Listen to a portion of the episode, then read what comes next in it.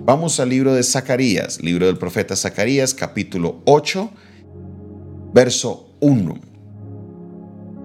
Libro del profeta Zacarías, capítulo 8, verso 1.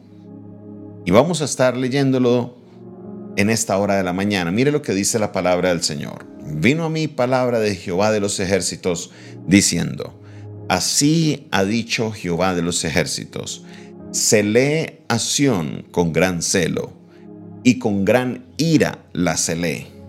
Así dice Jehová, yo he restaurado a Sión, y moraré en medio de Jerusalén, y Jerusalén se llamará ciudad de la verdad, y el monte de Jehová de los ejércitos, monte de santidad.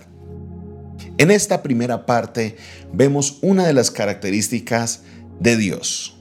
Vemos una de las maneras como Dios se manifiesta y ahí vemos algunas de las cosas que Dios tiene como parte de su carácter. Y una de las cosas que aparece constantemente en el Antiguo Testamento es que Dios es un Dios que cela a su pueblo, que cela a sus hijos. Él es un Dios celoso. ¿Qué quiere decir con eso? Está hablando de que Dios es un Dios celoso en el estilo de nuestros celos, que estamos ahí como de alguna manera montando la perseguidora y inventándonos historias en la cabeza y, y constantemente, o sea que no, no, ese no es Dios, Dios no es así. Cuando habla de que Dios es un Dios celoso, está hablando de que Dios es un Dios que no admite de que nuestra atención esté fijada en otras cosas que no sean Él. Dios no, no le gusta, a Él no le agrade que nosotros como seres humanos permitamos que las distracciones tomen lugar en nuestra vida. Por eso está en la Biblia lo que es el concepto de la idolatría, que es cuando vienen otras cosas, personas o aún dioses a distraernos de la atención que debemos tener solo para nuestro Dios. ¿Por qué razón Dios es Dios celoso? Porque mi hermano y mi hermana, Dios es un Dios que se encarga de todas nuestras cosas. Es un Dios que se encarga de nuestra provisión, un Dios que se encarga de nuestra familia, es un Dios que se encarga de nuestra salud, es un Dios que nos guarda y nos protege en todo momento. Por esa razón, Él les dice, yo celé a Sión con gran celo, hablando de Jerusalén, y con gran ira la celé. Les está explicando de que una de las razones por las cuales vino este castigo de 70 años es porque ellos desviaron la atención de Él.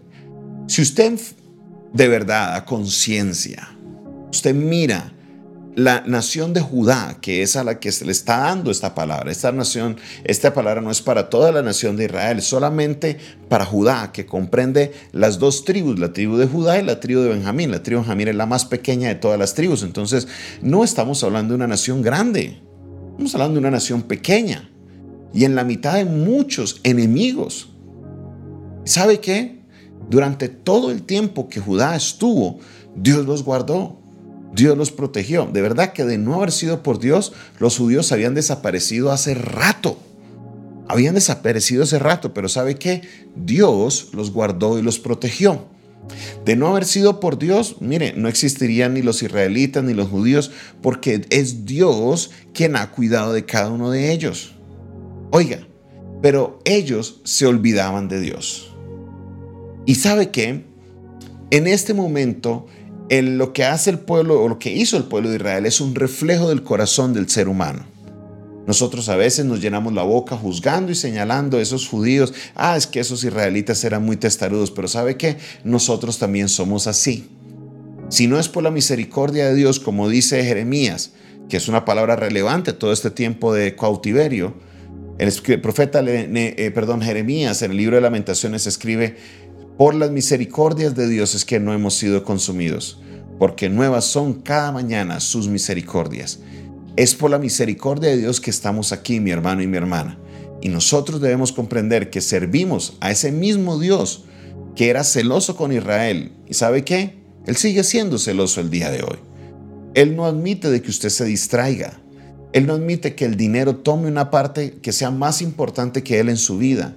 Él no admite que usted permita otros dioses en su vida, porque Él lo ha hecho todo por usted. Créame que de no ser por la misericordia de Dios, al menos yo podría decir que podría estar dos metros bajo tierra. Usted seguramente puede decir lo mismo.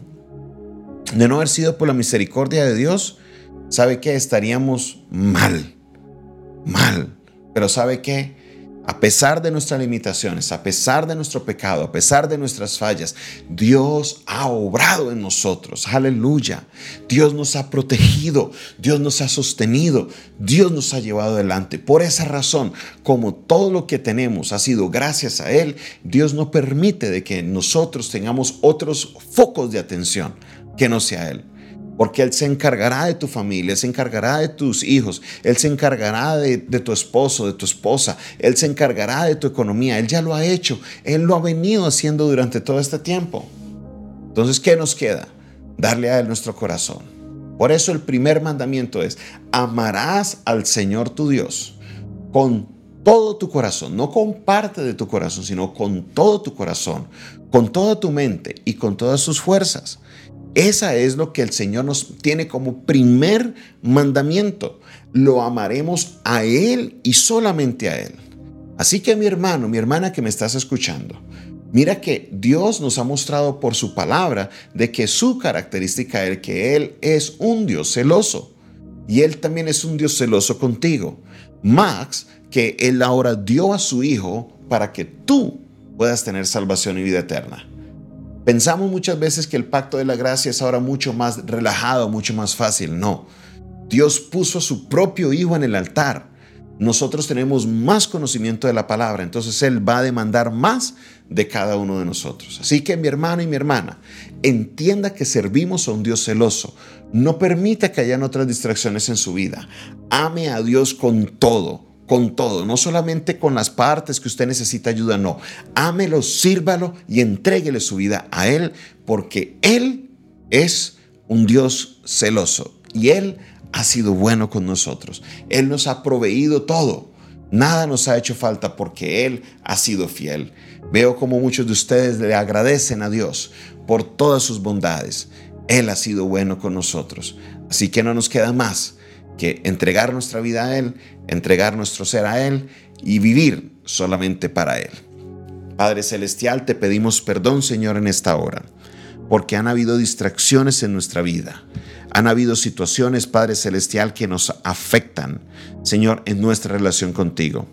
Perdónanos, Señor, porque le hemos dado lugar a otras cosas que nos han permitido distraernos, oh Dios, de nuestra relación y de lo que es importante en nuestra relación contigo. Señor, permitimos que cosas nos distraigan de la oración, que cosas nos distraigan, Señor, de la lectura de tu palabra, Dios. Pedimos perdón, confesamos nuestro pecado. Esperamos, Señor, de que tú nos perdones, de que tú nos ayudes, porque queremos vivir conforme a tu buena, agradable y perfecta voluntad. Levantamos nuestra voz, Señor, creyendo de que algo maravilloso vas a hacer. Gracias por tu perdón, gracias por tu misericordia, en el nombre maravilloso de Jesús. Amén, amén y amén. Mis hermanos, esta fue una producción del Departamento de Comunicaciones del Centro de Fe y Esperanza, la Iglesia de los Altares, un consejo oportuno en un momento de crisis. Se despide de ustedes su pastor amigo, Jonathan Castañeda.